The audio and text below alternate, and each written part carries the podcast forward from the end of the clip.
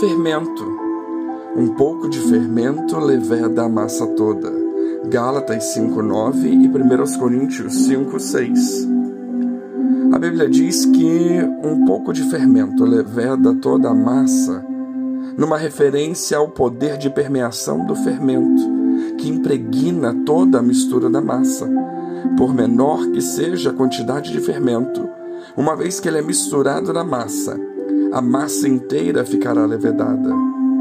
Na Bíblia, o dito um pouco de fermento leveda a massa toda é aplicado duas vezes pelo apóstolo Paulo no Novo Testamento.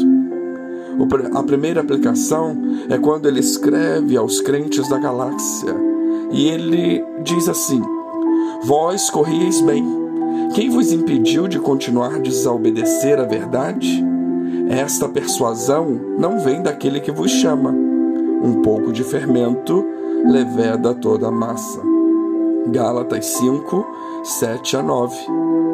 Paulo escreveu essas palavras ao condenar falsas doutrinas que tinham por objetivo se opor à liberdade que há em Cristo mediante a suficiência de sua obra redentora. Talvez para ser mais exato, no contexto geral, o apóstolo estava reprovando o ensino dos judaizantes, que queriam incorporar ao evangelho certas exigências da lei mosaica, como a circuncisão, por exemplo. Mas o apóstolo Paulo chama a atenção dos Gálatas para o caráter transitório dos ritos judaicos diante da nova realidade permanente inaugurada por Cristo Jesus. E nesse sentido, ele explicou que qualquer um que deseja acrescentar qualquer coisa, por menor que seja a mensagem do Evangelho, esse acréscimo se torna uma falsa doutrina que resulta no Evangelho corrompido, pois um pouco de fermento leveda toda a massa. Não pode haver qualquer mistura ao Evangelho verdadeiro da salvação pela graça mediante a fé. Se houver, então não estamos mais falando do evangelho genuíno, mas de um falso ensino que busca esvaziar a obra de Cristo e enaltecer o mérito humano num sistema de salvação por obras.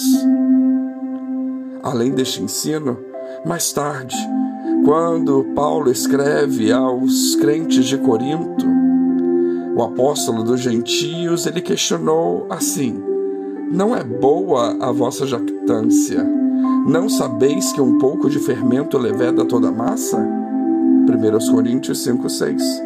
E nesse versículo o contexto é diferente daquele da epístola aos Gálatas. Aos crentes coríntios, Paulo fez uma exortação sobre a necessidade urgente de remover o pecado do meio da comunidade cristã. Ele repreendeu os coríntios por tolerar o pecado no meio deles e colocar toda a comunidade em risco. Afinal, tal como um pouco de fermento leveda a massa toda, o pecado tolerado também pode contaminar uma congregação inteira. Então Paulo convocou os crentes de Corinto a jogar fora o velho fermento, para que fossem uma nova massa, como de fato eram sem fermento. 1 Coríntios 5, 7.